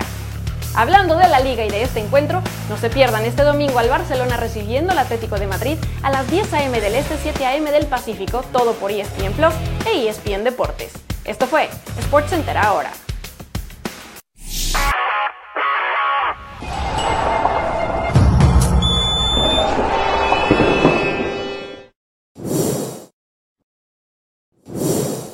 Muy bien, volvemos en Jorge Ramos y su banda. A ver, hay unos cuantos temas pendientes. Quiero hablar de los refuerzos del América. Quiero hablar también del tema, la solución que está manejando para la selección mexicana, pensando en el futuro, en potenciar este, este equipo. Pero José hace un rato que viene, viene diciendo que quiere elogiar, no sé si mi conducción, mi trabajo, mis comentarios, mi análisis futbolístico. Se habrá dado cuenta de algo que dije seguramente en la previa de Estados Unidos-México y quiere aquí elogiarlo. Y bueno, la verdad que yo no puedo decirle que no. Eh, mi ego, mi ego, mi pecho se infla, mi ego aparece. Y bueno, si José va, va, a elogiar mi trabajo, tengo que darle todo el tiempo que quiera. Todo el tiempo que el tipo quiera. Aunque sean 59 minutos hasta que termine el programa. ¿eh? Eh, José, lo escucha todo un país. Lo escuchan los millones de televidentes que tenemos aquí en Jorge Ramos y su banda. Mucho más, mucho más cuando me va a elogiar a mí. Valoro su actitud, Pereira, porque la falsa modestia es tan mala como la arrogancia. Eh, yo no tengo ningún problema en decir que vengo a este programa a debatir con Hernán, con Mauricio, con Dionisio, pero cuando mis compañeros hacen un comentario acertado, cuando el comentario de un compañero tiene repercusión, yo me pongo contento. Yo lo valoro, lo aplaudo, porque encima eso quiere decir que el programa tiene repercusión, que los aficionados, que los entrenadores y que los futbolistas están al pendiente de nuestros comentarios y de nuestros análisis. Ogmandino eh, escribió un libro, El vendedor más grande del mundo. El vendedor más grande del mundo. Lo leí, lo Yo leí. valoro lo de Hernán Pereira porque hay muchos compañeros que venden humo. Hay muchos compañeros que venden humo. Pero Hernán Pereira es un crack. Hernán Pereira es un genio. Porque vende humo. Mandino. Se citó y la gente compra. Jorge Ramos y su banda. Y la gente compra. No el aficionado, el futbolista. Los comentarios de Hernán Pereira le llegan al futbolista. Hay jugadores que escuchan lo que dice Hernán Pereira en Jorge Ramos y su banda y lo repiten de manera errónea, de manera equivocada. Ah, encima pero yo valoro no me está de que el comentario de Hernán Pereira tiene esa repercusión, esa penetración que después es repetido por referentes. Este, del este es fútbol como un chiste de mexicano. Polo me está gustando su- este, por su Dionisio. comentario, ¿eh? Esto es como un Dioni- es- esto es como un chiste de Polo Polo largo, largo, largo, largo. Y ahí viene el punchline. Ahí viene el punchline. Sí. No, pero Polo. Mauricio- Sí, sí, venía este tipo venía bien. Este tipo venía bien, pero me parece que exactamente, me parece que me salió el tiro por la Amárrate, culata. ¿eh? Pereira. Me- Amárrate. ¿Me va a dar la sí, razón sí. a mí o qué? Mucho elogio, mucho elogio. ¿Me va a dar la razón Tenía- o no? Tenía razón Estrada, me parece. ¿eh? Ya sabes, cuando empezó con la venta de humo ya no me gustó mucho, ¿eh? Empezó a cambiar la cara, ¿eh? Pero bueno, prosiga, ¿eh? Pero, Tiene, por Hernán, cierto, le una queda un cosa minuto, es vender ¿eh? humo y que nadie compre. Otra cosa es vender humo y que los futbolistas compren. Yo por eso valoro lo suyo. Por algo miren, compra, miren lo que declaró. realidades. Miren lo que declaró este futbolista. Eh, Mauricio, Dionisio, ¿Quién? lo que van a leer, eso sí no es un chiste, eh, no se vayan a reír. Este jugador realmente lo declaró. Podemos poner en pantalla la declaración de este referente Y yo sé por qué lo del hizo fútbol mexicano, referente de Chivas, el Pocho Guzmán, uno de los mejores futbolistas de este torneo, dice, No para "Estamos Diego para Coca". campeones. Está repitiendo el discurso de Hernán Pereira. Estamos para campeones. Chivas ha perdido el piso. Están haciendo un gran torneo. Nos han sorprendido a todos. Puede ser que se clasifiquen de manera directa a la liguilla, pero por favor, no están para campeones. Cuando hablamos de liguilla, cuando hablamos de pretensiones, de títulos, de contendientes al título del fútbol mexicano, América, Rayados, Pachuca, León, ¿quiere que sumemos a Cruz Azul por Ferretti? Perfecto, lo sumamos. O a Toluca, o a con Toluca. Nacho Ambriz. Chivas, no está para campeón. Pocho Guzmán, por favor, no compre el humo que Hernán Pereira ha vendido en esta mesa. Con razón. Claro, ¿cómo me equivoqué? ¿Cómo, cómo pisé el palito, eh? Yo, ¿Cómo yo dije tropecé? 17 años de conocer al señor José Sí. del Valle. No, porque Usted dijo, ¿sabe qué? yo confío en él. sí, Yo confiaba, confío, todavía se atrevía a confiaba. contestarme. Tenía razón Estrada, tenía razón Estrada. A la larga, a la larga, te termina traicionando. Se A lo larga, dije, lo conozco, clava- lo irónico, Te clava el puñal. burlón. A la larga, te clava el puñal. Ahora, Hernán, A ver, Hernán, del ¿cuál, Valle. cuál de todas las cosas que dijo José es la que más te ha Dolido. decepcionado, dolido, sí? O sea, ¿cuál, cuál de todas las La frase- Son varias, se burló varias La veces frase. de ti en tu cara. sí, ¿cuál fue sí, sí, muchas más? veces. Pereira vende humo. Eso la- eso la- lo que más me molesta. Me molesta porque me molesta porque yo no vendo humo, digo realidades. Eh, Chivas hoy está cuarto en el campeonato. Yo no vengo acá a la gente de Chivas a ilusionarla ni venderle humo. Tengo que reconocer que tengo cierta simpatía quizás por los colores, rojo y blanco, quizás por el pasado de Matías Almeida. Porque Pero me gustaría que Chivas ganara el campeonato. ¿no? También humilló a Boca, exacto, humilló a Boca. Horrible lo que hizo Boca, horrible. No quiero ni, recordar una falta de respeto lo que hizo el chino Benítez en aquel entonces. Pero más allá de eso, escupitajo todavía eh, se mueve. yo creo mucho en las competencias en los equipos. Y veo que este Chivas compite mejor que otros conjuntos. Veo que en la tabla de posiciones está cuarto. Y lo decía el lunes pasado.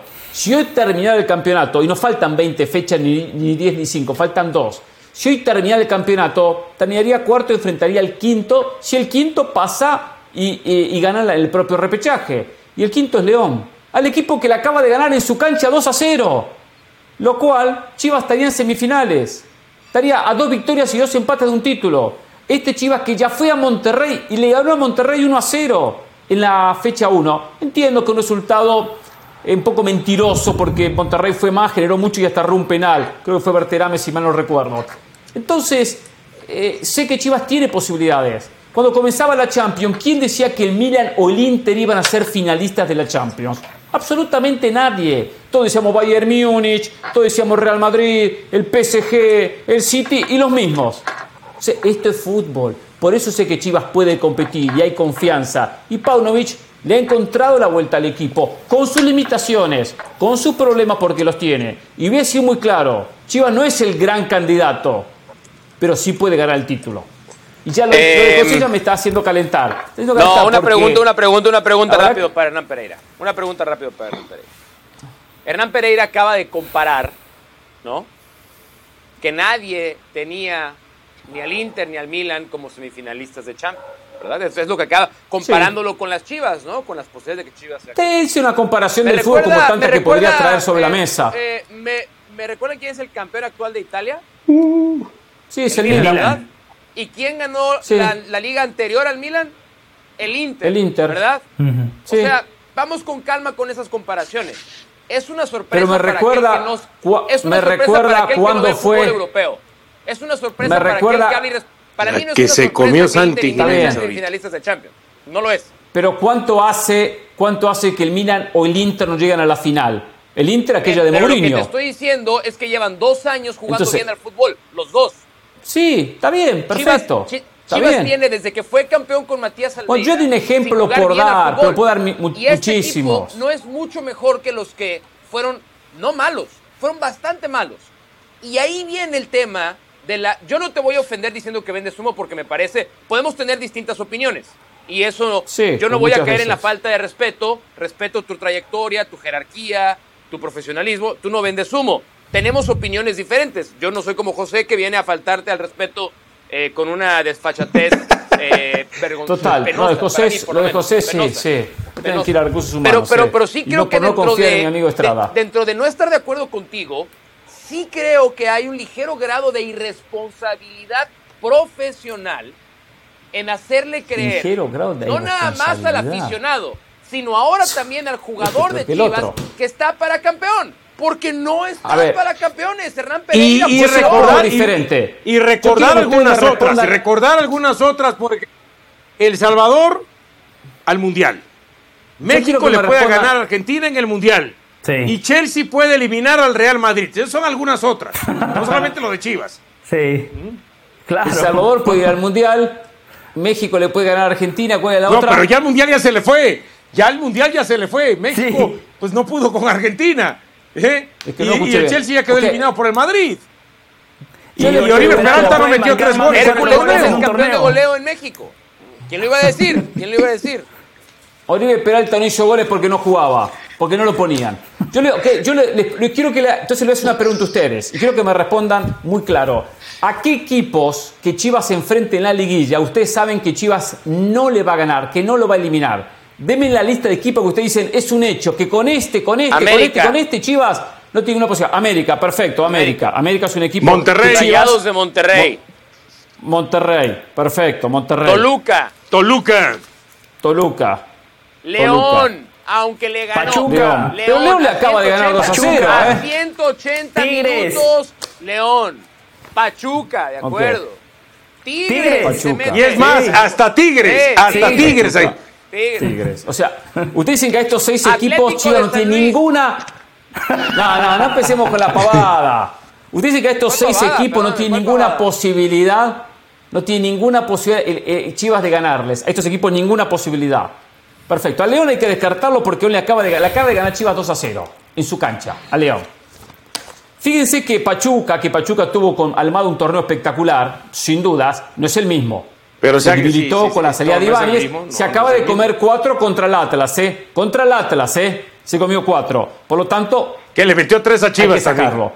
Tigres es una duda futbolística. Tigres con Robert Dante Siboldi no sabemos lo que va a dar. Tiene jugadores. agarramos Tigres, sí, pero fue muy regular siempre.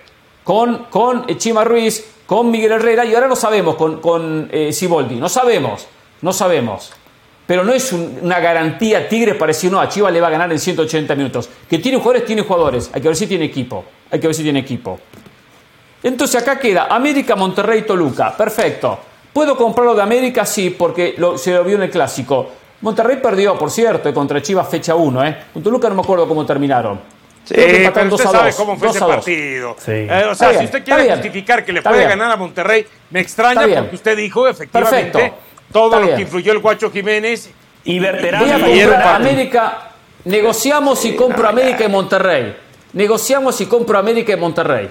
Toluca no la compro, ¿eh? Porque Toluca no la compro. Toluca, le ganó, le dio un repaso en su casa en los segundos 45 minutos. Si para usted Nacho Ambriz es el técnico más avanzado del fútbol mexicano, es el técnico que debería dirigir a la selección eh, mexicana de fútbol. Sí, Ahora no le incongruencias de Pereira. bueno, me desaparezco cuatro meses y todas las incongruencias de Pereira. Quieren poner a Toluca, pongamos a Toluca, perfecto. Pongamos yo, creo, Toluca. yo creo que más bien el ejercicio es al revés, Hernán. Yo creo que el ejercicio es de la liguilla. No, no, no, no, voy a terminar, voy a terminar. Primera ronda de la liguilla el 8 elimina a Monterrey. El 7 elimina a América y el 6 elimina a Toluca. El resto de equipos le limpian el campeonato. Toluca, solito, eh, Chivas solito, solito, solito, se va el título. Nunca aprendieron Pero eso ¿sabe cuál es el problema? Nunca aprendieron el, fútbol eso, que Chivas que va a recibir la liguilla como técnico, va a quedar eliminado. Pumas. Si Chivas que va a recibir el repechaje va a quedar eliminado. Señoras y señores, esto es muy sencillo, ¿eh? visitante. A ver, pero esto es muy sencillo. Por eso, y bueno, como ustedes lo saben, a las 6.30 del Este, 3.30 del Pacífico, el próximo Ahora o Nunca, donde cuando emitimos un juicio de valor, lo respaldamos con una apuesta, ¿no? Por programa líder de apuestas en ESPN. Está bien. ¿Qué está dispuesto a apostar Hernán Pereira? No te voy a decir que sean campeones. ¿Qué estás dispuesto a apostar a que las Chivas son finalistas de este torneo? Vamos con la semifinal. Vamos con las semis, una apuesta fuerte. No, porque, porque llevo la de perder. Llevo la, está bien, está bien. El día, el día, el día en el que Pocho Guzmán aparezca en la tapa de los diarios diciendo estamos para semifinalistas, lo compro con mucho gusto, me parece muy bien. Pero Pocho Guzmán acaba de declarar en uno de los diarios importantes, estamos para campeones y tú llevas 14 minutos de esta segunda hora del programa defendiéndolo. ¿Qué te vas a jugar? Sí. ¿Qué te vas a jugar? No sé, no sé, no sé, no, no, no, no pensé todavía, no, no sé. Eh, bueno, Hernán, si usted, si usted se la jugara por convicción, yo lo respetaría un poquito más, porque yo diría, Hernán se equivocó, pero arriesgó en, eh, la apuesta, redobló la apuesta, no arrugó cuando Mauricio le presentó la posibilidad de una apuesta, no que mucho bla, bla, bla, y a la hora de, de, jugar, cuando las papas queman, Pereira no, saca no, la pierna. No, no, no, no, no, no saco la pierna. Yo dije que el candidato no es Chivas, que Chivas puede ganar el campeonato, pero no dije que Chivas es el candidato. Hay equipos como, como América Monterrey, que lo dije muy claro, son los favoritos. Ahora, Chivas puede ganar el campeonato, claro que puede ganar el campeonato. Claro que puede ganar el campeonato. No descarto la posibilidad de que, de que lo gane. A eso voy. Entienda la diferencia del Valle entre decir, este equipo va a ganar o este equipo puede ganar, está en el grupo de equipos que pueden ganar. Perfecto. Hay una diferencia muy grande. La diferencia. Porque el fútbol me lo ha mostrado. El fútbol me lo ha mostrado. Sí, mire la diferencia. Chivas puede ganar, sí. José del Valle les dice, Chivas no va a ganar la liguilla del fútbol mexicano. Uh. Chivas no va a ser campeón. Cero chances de que Chivas gane en la liguilla del fútbol mexicano. Está bien. está haciendo no, determinante. No estás comprometiendo a nada tampoco. O sea, un genio tampoco eres. Hernán Pereira tiene más mérito que tú. O sea, aquí arriesga mucho más Hernán Pereira con su de acuerdo, dentro de lo timorato de, su comentario, dentro de lo timorato que, Pero ese puede le abre el paraguas. pero ese puede le abre el paraguas. Pero que te juegas tú diciendo que Chivas no va a ser campeón. No te agrandes. no te pero, pero ese puede le abre el paraguas a Pereira. Yo dije, si no lo gana, ah, yo dije que podía, no que lo ganaba. Ayer, ayer, miren, ayer estoy viendo un partido River Sporting Cristal, ganaba Cristal 1 a 0, sorprendente en el Monumental. River se pone 2 a 1. Ah, partido tranquilo, dije, lo dio vuelta, partido tranquilo. Uno saca a River, 2 a 1. saca River. No, pero menciono esto, Dionisio, menciono San esto. Luis. Menciono el otro San Luis, sí. Está bien, pero, pero, tengo que mencionarlo, tengo que mencionarlo. Se escapa un jugador de, de, de Sporting Cristal, se escapa, falta de Enzo Díaz, roja, River se queda con 10 y tiro libre para Sporting Cristal. Lo primero que dije, bueno, bueno, fue una falta, fue una falta de esas que está bien, cara porque es una roja, pero he visto el gol. Tiro libre, gol. Tiro libre, gol. En un minuto cambió un partido. De ganarlo, 2 a 1 pasó, 2 a 2, 10 jugadores contra 11. El fútbol tiene estas cosas. Tiene estas, estas, estas circunstancias que de repente, por X motivo, se complica un partido y a Chivas le puede pasar a favor o en contra en una liguilla. A la América le puede pasar. Ya América le pasó. Hernán. América hace años que viene gastando y que es candidato y no gana el título. cuando fue el último año? En Chivas 18. También, pero, Chivas también. pero Chivas no ha gastado lo que gastó la América. Dejen de mentirle a la gente. Ustedes son unos mentirosos que ocultan las realidades. El Chivas gastó. Chivas o América. ¿Cómo? ¿El último que ganó? ¿Quién gastó más en el último torneo? ¿Chivas o América? Chivas. Eh, América. No, América gastó más. gastó más Chivas. ¿Quién, quién gastó Chivas en su campeonato? Solamente en Ríos, Guzmán. Guzmán. Pero si Guzmán se lo dio, si le dio Angulo como, eh, como parte de, del pago a León y le dio, Ay, y le dio una lana. Pachuca, le dio y una lana. que vale Guzmán, y una lana. Le dio Angulo y una lana. una lana, claro. Por eso, una lana, pero poca lana. Ah, el América no gastó, trajo el cabecita. Se quedó sin argumentos, Hernán, ya, ya, ya. Trajo, ya, por, por favor, dije, a mí esta, esta mentira. yo, quiero, yo quiero mencionar algo de, de, lo que Hernán tocaba anteriormente. Menciónelo. Hernán, lo que quiera. Si fuese, único, si ¿eh? fuese, si fuese un partido de eliminación directa, su argumento tendría más solidez. Su argumento sí. estaría más cerca de ser verdad. Tendría problema, más chance. No, el, le dé, sí. no le dé solidez claro, ni que cerca es la verdad. Tendría más chance. Mexicano, en el fútbol mexicano estamos hablando de cuartos de final, semifinal y final, asumiendo que Chivas clasifique de manera directa y se mantenga dentro de los primeros cuatro.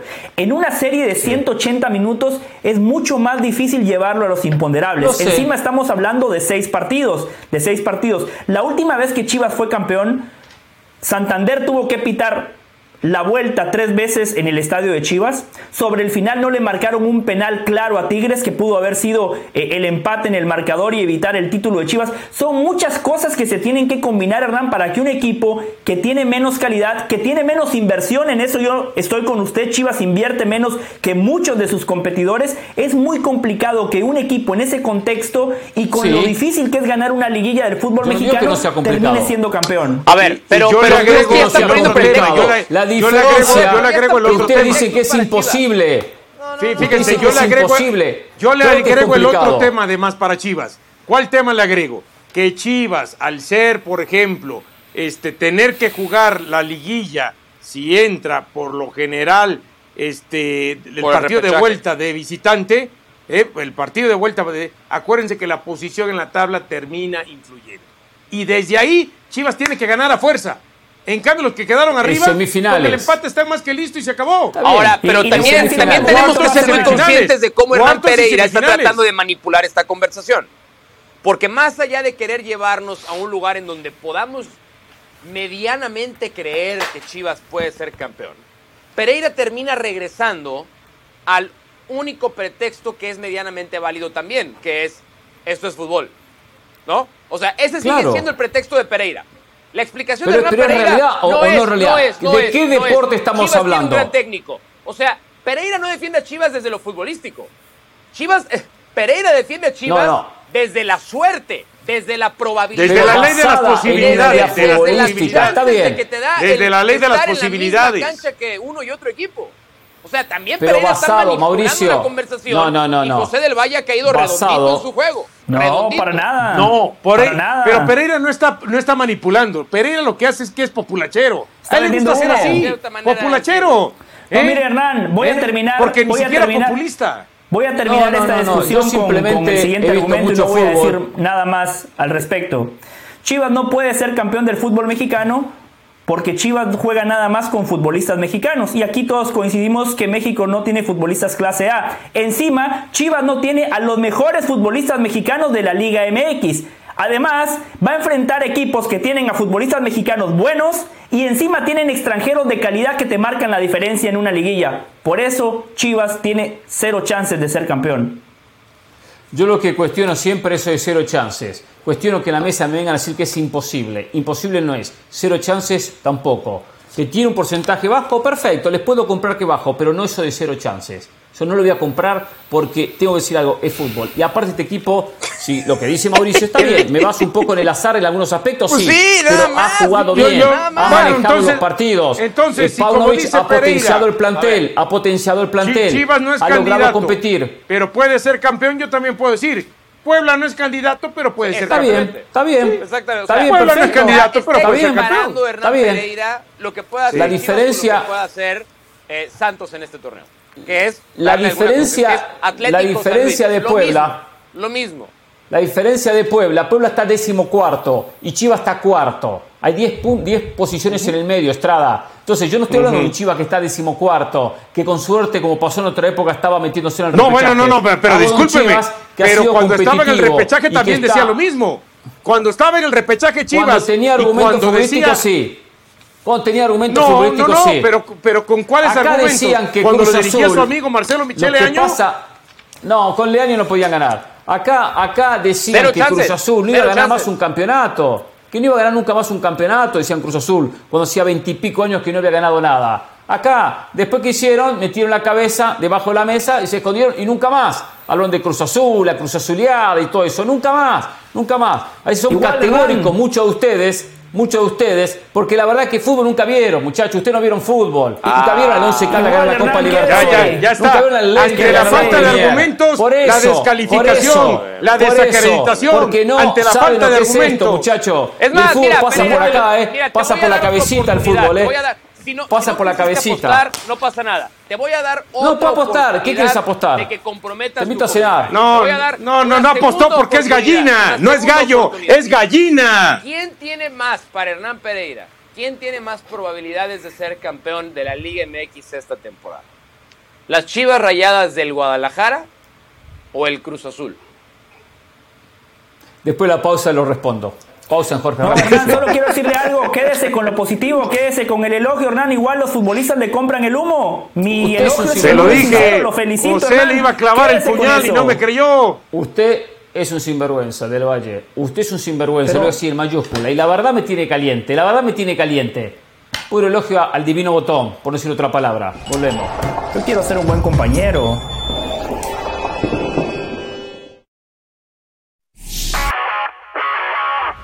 Saludos de Pilar Pérez, esto es SportsCenter ahora. Con la temporada de arcilla ya iniciada, Rafael Nadal sigue luchando para poder volver a las canchas dentro de la que es su superficie favorita. El mallorquín confirmó a través de redes sociales que no participará en el Masters 1000 de Madrid debido a que no se ha podido recuperar de la lesión en el psoas que sufrió en el Australian Open pasado y la cual tenía un tiempo de recuperación de entre 6 a 8 semanas. Sin embargo, Nadal ha superado con creces ese lapso sin buenos resultados, lo que preocupa de cara al próximo Roland Garros. Sin Giannis Antetokounmpo, los Bucks de Milwaukee salieron a hacer de las suyas en el segundo partido contra el Heat, venciendo en casa 138 a 122 para igualar la Serie 1. Los Bucks acertaron 25 de 47 triples para igualar el récord de la NBA en postemporada. Brook López consiguió 25 puntos, Drew Holiday 24 y Pat Connaughton, quien por cierto tuvo su mayor cifra en postemporada, colaboró con 22 unidades más a la causa para que el mejor sembrado del este viaje a la Florida con una red de protección. La relación entre las federaciones mexicana y estadounidense de fútbol se sigue consolidando. A través de un comunicado hicieron pública su intención de presentar ante la FIFA otra candidatura conjunta para el Mundial Femenil del 2027. Este 19 de abril fue la fecha límite para darle a conocer su interés al máximo organismo. Sin embargo, el proyecto oficial no se presentará hasta dentro de un mes más. Esta sería la tercera oportunidad para Estados Unidos de acoger un certamen de esta índole, el primero con 32 selecciones, mientras que México nunca ha sido anfitrión de una Copa del Mundo femenil. No se pierdan SportsCenter todas las noches, a la 1 m del Este y 10 pm del Pacífico. Esto fue SportsCenter ahora.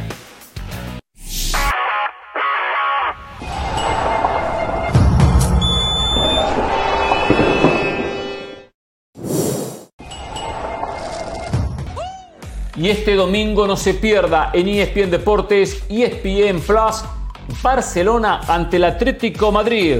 Partido por la trigésima fecha de la Liga Española. El partido de la jornada. El partido de la fecha, Barcelona líder ante el tercero, el conjunto de Diego Pablo Cholo Simeone.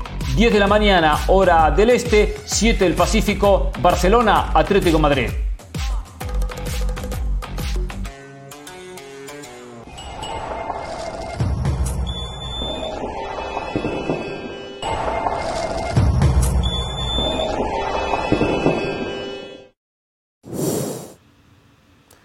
Nuestro compañero Héctor Huerta, en las últimas horas en fútbol picante, hizo una declaración referente a lo que están pensando algunos directivos en México, especialmente Iraragorri, tomando en cuenta la realidad de México, que no abundan los jugadores diferentes, que se está preparando para una Copa del Mundo y que él está un poco a la cabeza de este proyecto, tomando en cuenta que fue quien puso eh, el voto, y su voto tiene mucho peso, para que Diego Coca fuese el técnico de la selección mexicana de fútbol.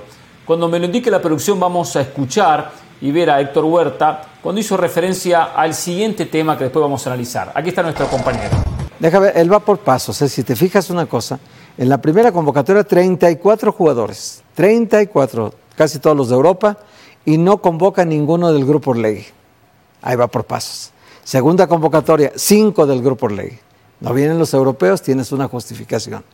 Tercera convocatoria y cuarta, tal vez, todos los que pueda del Grupo Orlegui y varios naturalizados. Y apúrense con Quiñones. Y varios naturalizados. Apúrense con Quiñones para tenerlo en el verano. Furch. apúrense con Furch. Eh, vamos a tener a Mateus Doria, probablemente Nico Ibáñez, apurémonos y va a llenar. No, no, no porque ya lo dijo, ya lo dijo. Pero así tanto. Espérame, pues todos los asistentes a la reunión con Salinas Pliego, que Salinas Pliego expresa la opinión de Iraragorri. Ah, que dijo que cinco Dijo cinco naturalizados va a haber en la selección. Tiene información privilegiada de quien manda. Entonces, como tiene esa información privilegiada, pues la da a conocer de manera natural, pues él no jugó grilla, sino habló naturalmente y creo que ahí les dijo claramente que va a haber cinco naturalizados. Entonces, va por pasos, va al señor Coca va por pasos.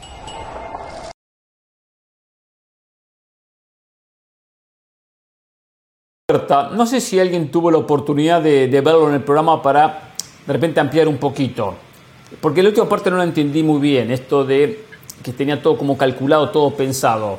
Acá pasa por una cuestión, una información que él recibió, que el grupo Orlegui, a través de Diego Coca, porque el grupo Orlegui puso a Coca en la selección, está manejando todo este tema de convocatorias estratégicamente. Como dijo, primero sin futbolistas del grupo Orlegui, después cinco futbolistas para esta convocatoria, que se entiende, y él lo aclara, no había jugadores europeos, y en la próxima o en las próximas comienza a incluir jugadores naturalizados. Esto es una información que y más jugadores del Grupo Orlegui. Con Héctor, y más jugadores del Grupo Orlegui. Así es el tema. O sea, esta es la información que alguien le, se lo comunicó, se la informó, le pasó él el nunca dice Él nunca dice que alguien se la comunicó, pero capaz si alguien se la comunicó. O a lo mejor es una eh, eh, eh, apreciación o análisis que él hace de conforme conoce al Grupo Orlegui y lo que ha pasado y, y ciertas cosas, ¿no? Ahora, a ver, sí es cierto lo que dijo Ricardo Salinas Pliego en esa conferencia, perdón, en esa reunión con más de 35 periodistas. Sí dijo, ¿qué les parecería en la selección? Les hizo la pregunta de, cinco naturalizados, ¿no? Y ahí cada uno expuso su, su, idea, ¿no? En ese sentido. Ahora, cuando Héctor habla de, de, los jugadores que se pueden naturalizar, yo pienso que, a ver, no es que no se, se puedan naturalizar algunos, pero todos los que dijo los veo difícil. ¿Por qué? Porque entonces ya estarías dejando también afuera a varios jugadores mexicanos que hoy perfectamente ocupan un lugar de titular en la selección. A ver, pero, pero ¿quién? a ver, por ejemplo, ayer yo, yo por, eso ejemplo, tú me hablas de Furs, pero ahí está porque te lo Tú me hablas de Furs. Pero ahí ver, ahí está porque te lo pregunto. Porque yo decía en el arranque del programa que lo que mostró ayer Coca desde la manera de jugar, por lo menos en la formación, se parece mucho más, no es idéntico, pero se parecía un poco más a lo que él hizo con Atlas. Lo cual, insisto, para mí es una gran idea. Yo quiero que México juegue así. Pero, bueno, todos, todos sabemos que Roberto de la Rosa no tiene nada que hacer ahí, ¿no? Eso nos queda claro. Em, yo no veo a Julio Furch por edad. O sea, si, si Rogelio Funes Mori no, ¿por qué Julio Furch sí? Son jugadores muy similares, tiene más gol Funes Mori, más completo Funes Mori, son más o menos de la edad. No, no, no tendría ningún sentido más allá de la relación que existe entre Coca y Julio Furch por haberlo tenido. Pero ¿qué tal el caso de Quiñones? ¿Quién en el fútbol mexicano puede cumplir el rol de Quiñones en la selección como a eso, pero a eso voy. Por eso yo te digo, no todos. Cuando tú me hablas de Furch y de Nico Ibáñez, son centros delanteros referentes de área. Y ahí hay dos. En este momento, mejor que, de que ellos. Uno es Santi Jiménez y el otro es Henry Martín. Porque Ibáñez puede jugar eh, al lado 9 también, ¿eh?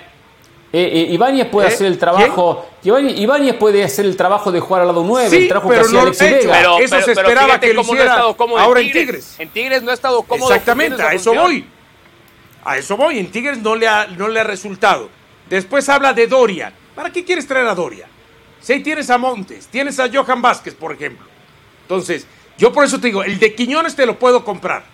Los otros tres, no creo. Ustedes se van a casos específicos. Aquí el tema es otro para mí. Eh, México lo único que está haciendo es pateando el problema eh, para que el, uno de los problemas endémicos del fútbol mexicano siga sin solucionarse.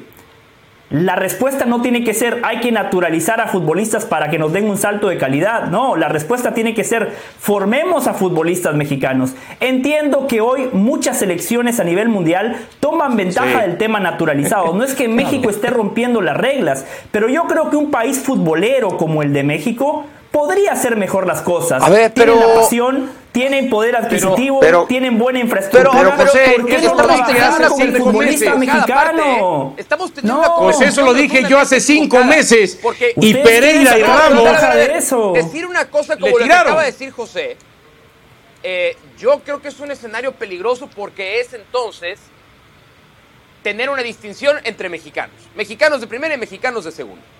Lo cual yo creo que es un error. En el momento en el que un Pero futbolista yo creo que José no va un pasaporte mexicano, para mí, eh, para mí, para mí, se acabó el debate. Se llame como José se llame. No va, José no, va por ahí. José ¿eh? va por el tema de quitarle la responsabilidad a los federativos y a los directivos de que realmente ellos tienen que hacer su chamba. y su chamba es producir más jugadores. Pero si no hay. Ahí para ellos es muy fácil. para ellos es muy fácil. Vamos a neutralizar y cubrimos este hueco. Ahí, está. Eso me pasó hace cinco o seis meses. Los que primero saltaron fueron Ramos y Pereira en ese sentido.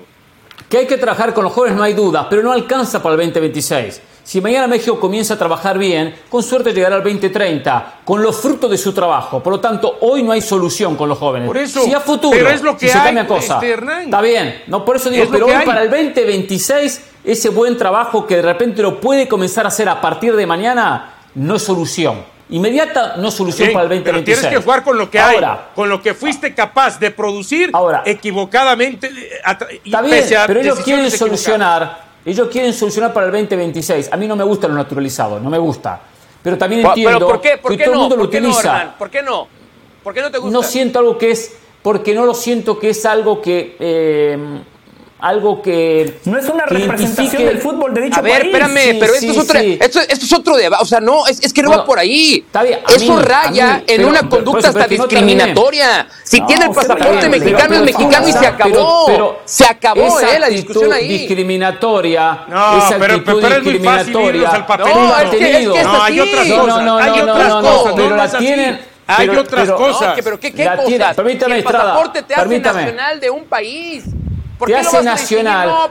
pero, hay otras cosas de pertenencia, hay otras cosas de identidad, hay otras cosas de idiosincrasia, de cultura. Por favor, lo voy a decir con todo respeto. No, por favor. Hay una cantidad de jugadores que nacieron en México que se formaron en México, que se fueron dos horas a España y no se sentían mexicanos en lo absoluto. Y ahí estaban Sí, pero cuando usted tiene a Carlos Vela y la entrevista no se lo dice, dígaselo a Carlos Vela cuando lo tenga al lado. déjame acabar, déjame acabar, déjame acabar. Se sienten identificados, vienen a este país, tienen hijos en este país, hacen una carrera en México, se sienten mexicanos. ¿Por qué no van a poder representar a la selección mexicana? ¿Por qué no? ¿Por pero son vistos diferentes. Pedrosa, Deja el resto. Deja el resto, Pedrosa. Entre personas de la misma nacionalidad. Pero la distinción ¿eh? se hace. La distinción se hace. Tú acá dijiste, Pedrosa, dijiste, Funes Mori no le aportó nada a la selección, tiene que estar fuera, fracasó la selección. Fracasaron todos, no, no, fracasaron todos. Y solo mencionaste a Funes Mori que fracasó. Yo no te escuché que dijiste que Funes Mori fracasó. Funes Mori fracasó. Solo mencionaste Funes Mori fracasó. Funes Mori fracasó. Y no mencionaste que el resto fracasó. Lo pusiste en un grupo diferente. A mí no me has escuchado nunca ni me escucharás hacer una distinción de futbolistas naturalizados. Sí, las has hecho. Fracasó Ciña, fracasó Caballero, fracasó este Guillermo Franco. Me impide hacer una distinción entre personas del mismo país. Pero aquí no, estamos discriminando, por favor, no lo lleve a eso. Acá no. le he escuchado, muy bajo. Acá le he escuchado. Primero lo lleva a eso. Están diciendo y segundo, que no acá le he escuchado. Es lo que están diciendo ustedes. No, que no hay, hay, muchas cosas de identidad, cultura, idiosincrasia que no me, digas que tiene Funes Mori. Me parece, me parece. A ver, las tiene Funes Mori. Las tiene, te pregunto, contéstame. Las tiene Funes Mori. Idiosincrasia, cultura, eh, eh, costumbres, las tiene Funes Mori. ¿Cuántos años lleva en México Funes No, esa es otra cosa. Yo puedo, yo puedo vivir en Argentina mil años. Puedo vivir en Argentina mil años, pero al final de cuentas, aunque yo viva en Argentina, ¿eh? me va a seguir gustando más lo mexicano. Ah, bueno, pues te ¿Por felicito. Porque estoy acostumbrado a eso. Te felicito. Porque estoy José acostumbrado a eso. José quiere hablar. José quiere hablar. José, vamos, métase si no, exacto, es complicado acá. No, pero, pero es que esto es muy sencillo. Esto ah, es muy sencillo. Una selección tiene que ser la representación real del trabajo que se hace a nivel juvenil. Una selección tiene que ser el futbolista que se siente identificado y que no utilice a esas selecciones como un plato de segunda mesa, porque en su mayoría el naturalizado que juega para esa selección es simple y sencillamente porque no le alcanzó para jugar con la selección para la cual él pertenece por nacimiento. Lo utilizan como un plato de segunda mesa. Funes Mori en el fútbol argentino no existe. la selección argentina no por eso no, como una vía de escape, como una vía de escape. Es algo muy sencillo. El día de mañana, el día de mañana, si, si vamos a seguir con esto, el día de mañana, si quiere que ponga un ejemplo muy claro, Guatemala puede jugar con futbolistas naturalizados de Brasil y Argentina y se puede clasificar y puede ser el nuevo gigante de la CONCACAF. Eso realmente representa un progreso real del fútbol de Guatemala esa es una trampa moral. Sí, desde lo legal está permitido, pero no lo a lo de que, ah, si el pasaporte lo dice. Qué pues, peligroso, ¿eh? Qué, qué peligroso. La sorpresa del mundial. Del, del, mismo país, qué peligroso. La sorpresa del mundial fue Marruecos lleno de naturalizados. Vamos a la pausa, volvemos, señores. Terminó a ver, a ver, de la una cosa es naturalizados ¿eh? y otra doble nacionalidad. No hay que confundir. No hay que confundir, Pereira. No hay que confundir que no es lo mismo. Ahí tiene razón. Parecido. Dionisio por fin tuvo razón. Una. Pero parecido el tema, ya sé, parecido. No, no es parecido. Era parecido.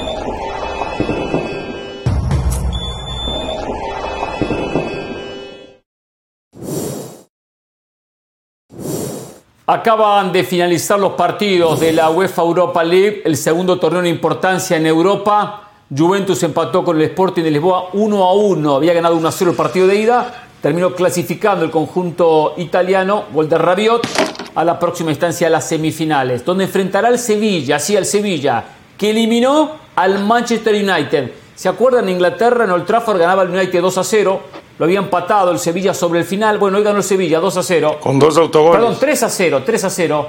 Nesiri marcó dos goles. Eh, Bay marcó un gol, 3 a 0 al United, lo eliminó y el United, el candidato en esta Europa League, queda fuera, se quedó sin nada. Ganó eh, el Bayer Leverkusen, le ganó 4-1 al Unión de Bélgica. Eh, con esta victoria el Leverkusen había sorprendido había demasiado ese equipo.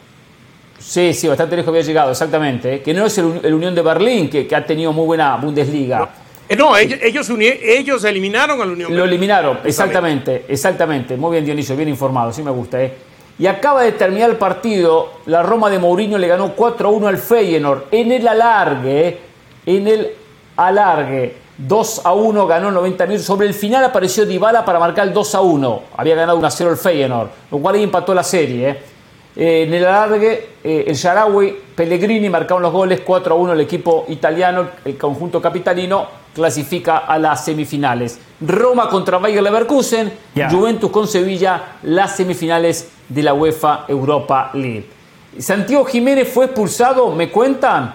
Sí, eh, minuto 119 ya con el partido decidido, ah, llegó, no es, no es pretexto, o sea, sí, sí llegó tarde, pero pudo haber bajado el pie y lo puso en la rodilla del rival. La fueron a ver al bar y lo echaron. Bien expulsado Santiago Jiménez que eh, en términos estrictos del partido, digo por lo que pudimos ver, estuvimos aquí al aire mientras se estaba jugando el resto del partido, medio lo que pudimos alcanzar. Em, había dicho José Mourinho, porque le preguntaron específicamente sobre Santiago Jiménez, no particularizó en lo absoluto, pero ¿se acuerdan que dijimos en el partido de ida que había una marcación muy encimosa, encajosa sobre Santiago Jiménez, no había hecho su mejor partido. Hoy tuvo un poco más de espacios y tuvo un par de oportunidades, pero de lo que nos vamos a acordar es de la tarjeta roja y de la eliminación del Feno. No, y nos vamos a acordar también, este, justamente cuando hablas de oportunidades, partido 2 a 1, primer tiempo extra, y entonces tiene una para pegarle cerca, ahí más o menos sobre el manchón de, del área penal, y la echa hacia arriba.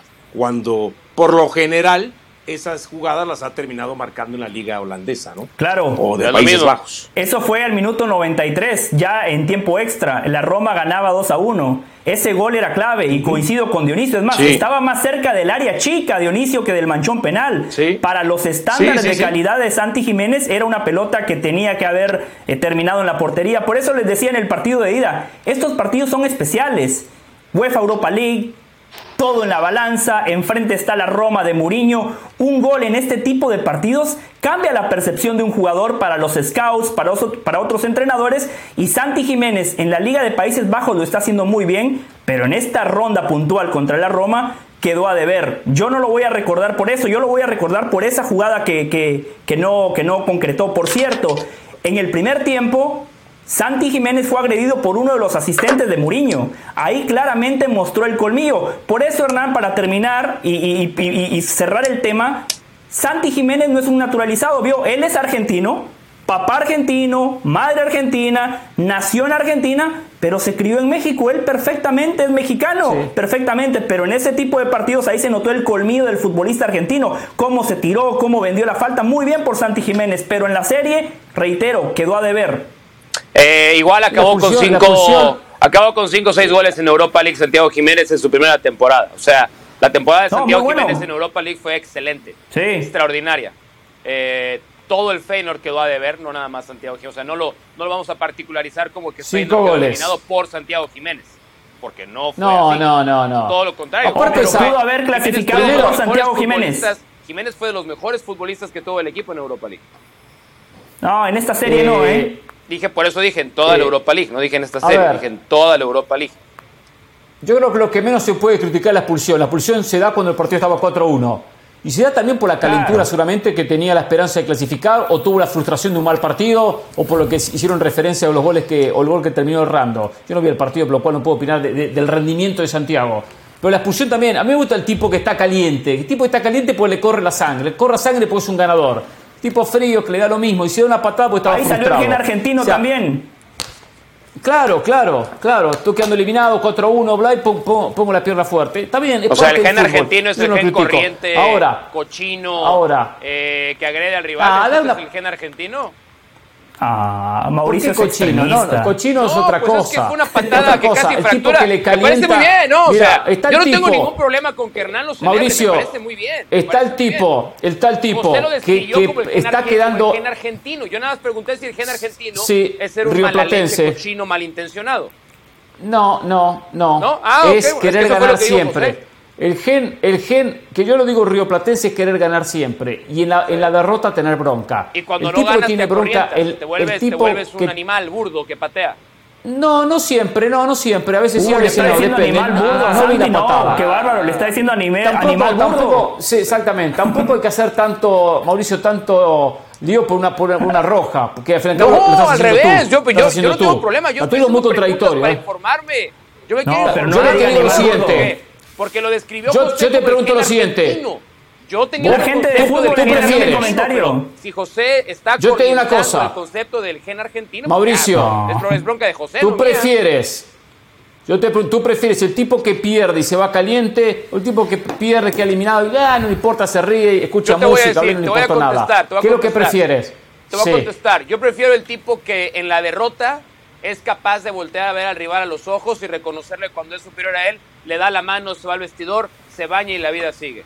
No prefiero aquel este, eh, poco profesional, barrio bajero, que va a lastimar a un ser humano solamente por un partido de fútbol. Prefiero a alguien que tiene la inteligencia emocional de ir a reconocerle al rival estrechándole la mano, no aquel que pierde la capacidad de entendimiento y la, y la, y la eh, rectitud moral de ser un deportista profesional. Es lo que prefiero yo. Si tú prefieres lo otro, yo te lo celebro. Habla, habla perfectamente. No, yo, yo quiero, yo si soy el técnico, yo si soy el técnico, le voy a decir que esa bronca el día mañana la canalice de otra manera, la potencia de otra manera y no con la frustración ante el rival. Pero, me, pero demuestra, demuestra que le corre sangre que está caliente, lo, que, lo que supongo por la expulsión, ¿no? Yo a ver, entonces yo te lo voy a ¿eh? preguntar a ti. ¿Qué prefieres? ¿Qué prefieres? ¿Al que cuando pite el árbitro del partido final no está feliz porque perdió, pero fue y le da la mano a todos? ¿O prefieres aquel que va a fracturar al rival?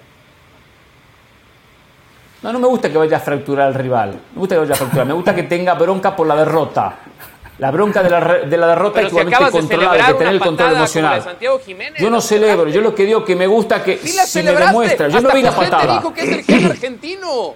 Yo lo que digo que si el tipo está caliente, me gusta que haya estado caliente. No celebro la patada, sino la reacción a la, a la frustración por la derrota. Eso es lo que digo. Si una vinieron a mi campo, vinieron a mi campo de lo de ayer cuando dije, como aficionado me molesta lo de la selección, pero después como periodista y como ser humano, puedo dormir tranquilo. Mauricio le dice mal burdo Usted se toma muy tranquilo. Yo no me tomo muy tranquilo. Fuerte. No me tomo muy tranquilo. Vinieron a mi campo 24 horas después. No, no, su campo es muy light. Su campo es muy light.